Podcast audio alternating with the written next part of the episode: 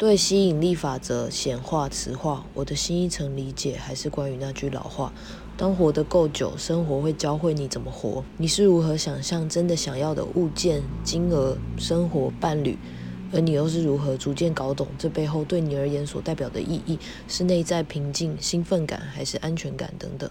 反过来说，如果没有足够的生活体验去试错，要怎么知道哪些我以为我想要的，其实并非我所以为的那样？又怎么知道那些我以为我可以承受的，其实已经忍无可忍？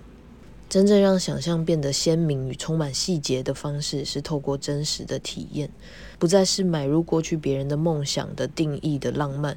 此外，当我优先选择 inner peace 导入我的生活时，显化的速度变很快。一度我以为保有内在的平静是词化的诀窍，其实这可能是我希望财富带给我的本质。嗯，你也可以问你希望的本质是什么。